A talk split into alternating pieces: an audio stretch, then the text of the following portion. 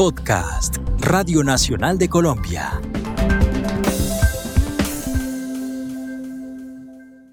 Si tú crees que estás siendo víctima de cualquier tipo de violencia de género, recuerda que existen lugares como la Secretaría de la Mujer o la Línea Púrpura a donde puedes acudir por ayuda o acompañamiento.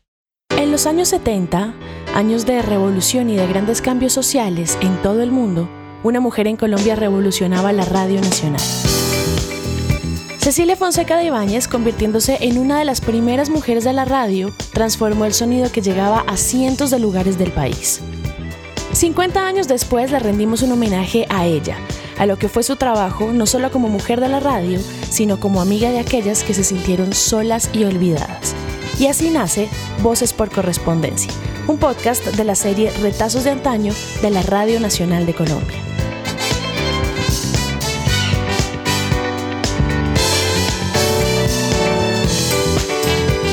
Las historias de vida que leyó Cecilia Fonseca de Ibáñez en las cartas que recibió en aquellos años 70 y su vida misma no fueron solamente situaciones nacidas en una época específica, y por el contrario, son las historias que hoy, en pleno siglo XXI, se siguen repitiendo interminablemente en distintos escenarios y rincones del país. Aún hoy hay una lucha batallándose en las calles Aún hoy hay una necesidad de parte de las mujeres de pararse fuerte frente a otros para reivindicar su derecho a ser y a estar. En países como Colombia la brecha de género sigue existiendo. Aún hoy hay desigualdad en los salarios y la violencia contra la mujer continúa siendo una realidad con la que nos damos de frente cada día y la vida de muchas aún sigue siendo una constante decisión entre lo que se supone que debemos ser y lo que realmente queremos. Y esto hay que decirlo también como muy abiertamente, lo que te abre la puerta muchas veces es que seas bonito. o sea, es que tengas una cierta gracia que, que es terrible. Y, yo creo que eso le pasó a ella, ¿no? O sea, ella era muy guapa, era muy carismática, era muy inteligente, los hombres quedaban obnubilados con ella, como una presencia y luego ella lo que hizo fue aprovechar eso para lograr hacer lo que quería y ser mucho mejor incluso que muchos otros hombres, ¿no? Que estaban en ese, en ese mismo círculo, ¿sí? Claro, abrirse el eh, camino. Que no fue fácil. Y digamos que ahí hay unos sacrificios que ella hizo también, que eso son como ya intimidades familiares, unos sacrificios con sus hijos, ¿sí? O sea, mis, mis, mis tíos hombres, por ejemplo, muchos, eh, muchas veces se sintieron abandonados, como, y mi mamá también, como mi, mi abuela no estaba, eh, a, mis, a mis tíos y a mi mamá los criaron eh, las nanas. Pues, y pues ella tenía la posibilidad de pagar a una persona que estuviera en la casa todo el tiempo cuidando a los niños. Yo hacía una cosa que se llamaba comentarios femeninos, después hice una cosa que se llama mujeres en la historia, mm, hice también una, una, una cuestión de, de análisis literario sobre textos, pues los textos comunes y corrientes que se leían, pero hacerles conocer una cosa distinta a lo que se escribía en las revistas para mujeres. Y no di recetas de cocina porque sigo ignorando la cocina. También eso es un sacrificio, ¿ves? Es una, es una, es una opción. Y, y ella tenía muy clara que esa era su opción. Lo que pasa es que eso cuesta. Eh, digamos, a la larga, emocionalmente también es difícil para las mujeres. Entonces, que todavía tenemos que hacer como ciertas elecciones, ¿no? Como elegir o ser una mamá, mamá, que es súper eh, eh, digamos que subvalorada, o ser una super profesional exitosa, pero no puedes estar con tus hijos como quisieras. Yo creo que eso también le pasó a ella, incluso creo que más, ¿no? Lo que pasa es que no, eh, pues eso no se decía mucho. Claro. Eso no es una cosa que, que se vaya como expresando de una manera, menos menos en ese momento pero pues hace parte de mí, de toda mi, lo que te decía, como de toda mi, mi, mi, mi reflexión sobre mi familia, tiene que ver con eso.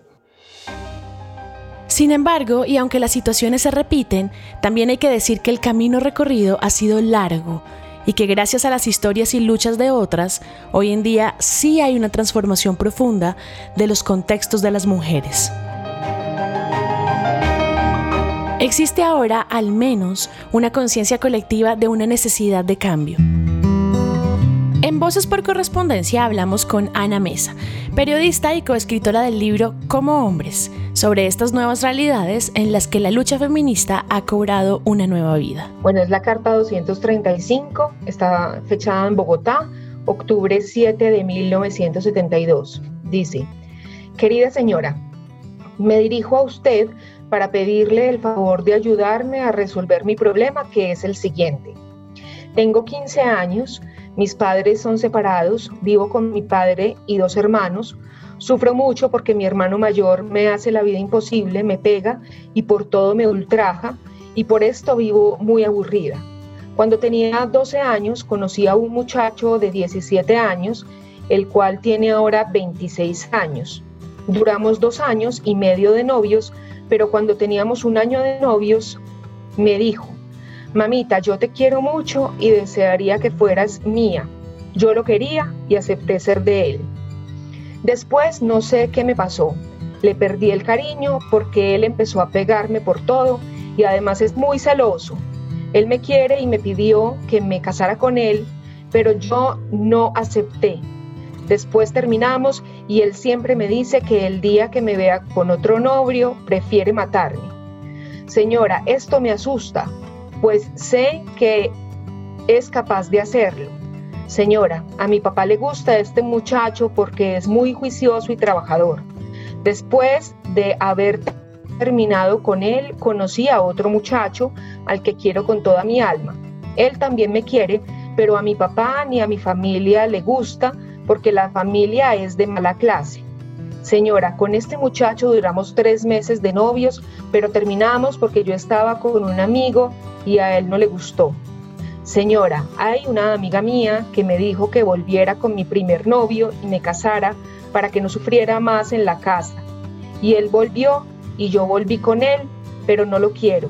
Quiero al otro muchacho y me han dicho que él quiere volver conmigo. Señora, yo quisiera trabajar o estudiar, pues no hice sino tercero de primaria, pero no tengo los papeles para trabajar. Señora, aconsejeme qué hago. Me caso, espero al otro muchacho, estudio, trabajo. Mil gracias por su consejo.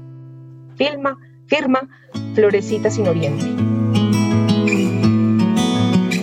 Hay una cosa de la carta que por supuesto también comunica y es que esta mujer, como tiene Florecita sin Oriente, eh, como tiene 15 años y solamente ha hecho hasta tercero de primaria, la carta tiene muy mala ortografía y la lectura se hace difícil por eso. Y eso también comunica, porque eso también nos habla de eh, las posibilidades y las herramientas que puede tener Florecita sin Oriente para tomar las riendas de su vida, no solamente por su edad, sino por eh, su contexto social, ¿cierto? En dónde está ella incrustada en la sociedad. Es una mujer menor de edad con tercero de primaria en 1972 que no tiene, no tiene papeles para trabajar, está al mando de un montón de hombres, su papá, su hermano, un novio anterior, un novio actual, no tiene compañía de mujeres tampoco, hay una mujer que le aconseja que vuelva con su novio anterior, un hombre que le pegaba, obviamente no es un buen consejo, todas esas cosas me hacen pensar en que es una mujer completamente desamparada.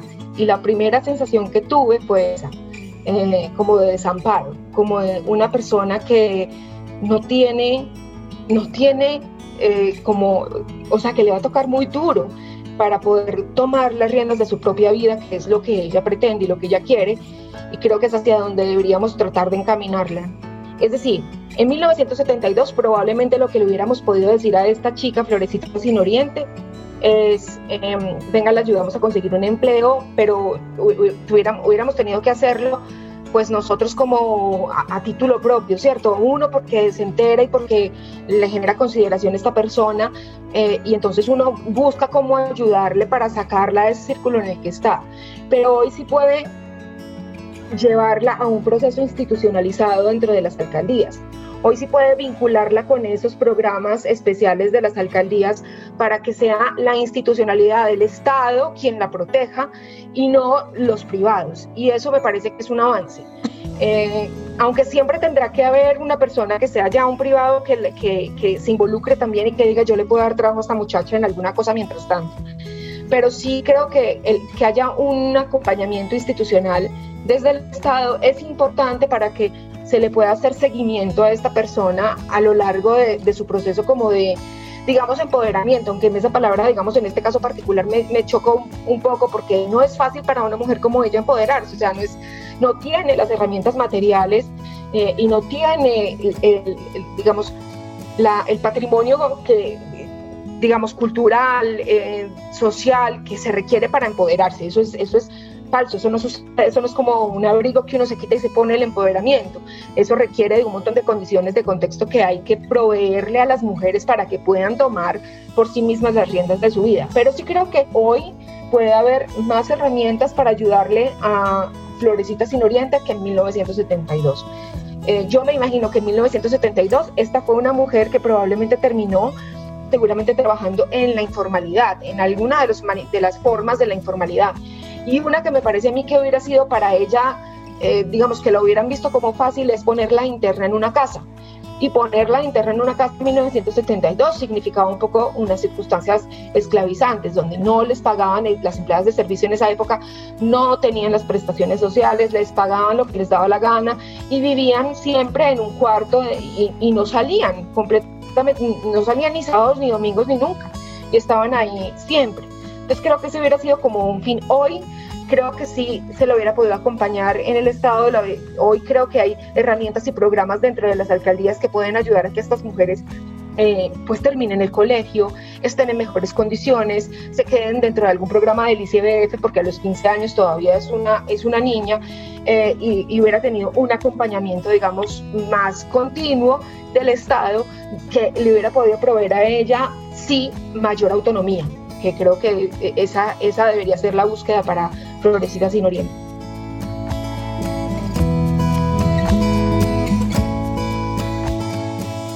sí me he sentido a veces, y cuando hablo de este tipo de cosas, sí me he sentido a veces como el receptáculo de un montón de historias de mujeres que se identifican con algo de lo que yo estoy diciendo y quieren contarme también lo que a ellas les pasa. Eh, muchas me lo, me lo cuentan directamente en el timeline, o sea, delante de todo el mundo, en lo que conocemos como el, el feed, el, sitio donde se alimentan todos los tweets, que es abierto y que puede ver todo el mundo, y mucha gente me comenta como sus propias historias ahí, eh, haciendo relación, digamos, a cosas que yo he contado en algún momento, porque antes de como hombres, pues también yo he participado en conversaciones sobre el feminismo y sobre experiencias de, las experiencias de las mujeres en el mundo. Pero también me llegan un montón de comentarios como de gente que por, por DM, es decir, por mensaje directo, cosas que solamente podemos ver esa persona y yo, de gente también contándome sus historias y que, y que sienten que este es un espacio donde pueden hablar como con tranquilidad. Y yo le presto atención a esas historias porque mm, me parece que, mm, no sé, sería muy fácil ignorar esas historias, pero, pero también, me, también me tocan, también me involucran, también yo eh, entro en la dinámica, o sea, no solamente como que me cuentan, sino que yo siento también como estamos compartiendo una cosa que, que nos, que nos toca a las dos.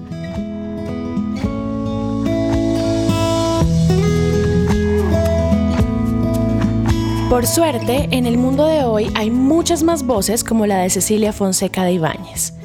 Voces que se han levantado para ser visible y exigir por los derechos de las mujeres en todos los rincones de Colombia. En nombre de ella y de todas aquellas que no se alcanzaron a escuchar, hoy tenemos espacios como este, que es Voces por Correspondencia, de la serie Retazos de Antaño un homenaje de la Radio Nacional de Colombia que puedes conocer completo en nuestra cuenta de Instagram Radio Nacional Co. Conoce algunas de las cartas que recibió Cecilia Fonseca de Ibáñez y que inspiraron este podcast Voces por Correspondencia de la serie Retazos de Antaño en www.radionacional.co.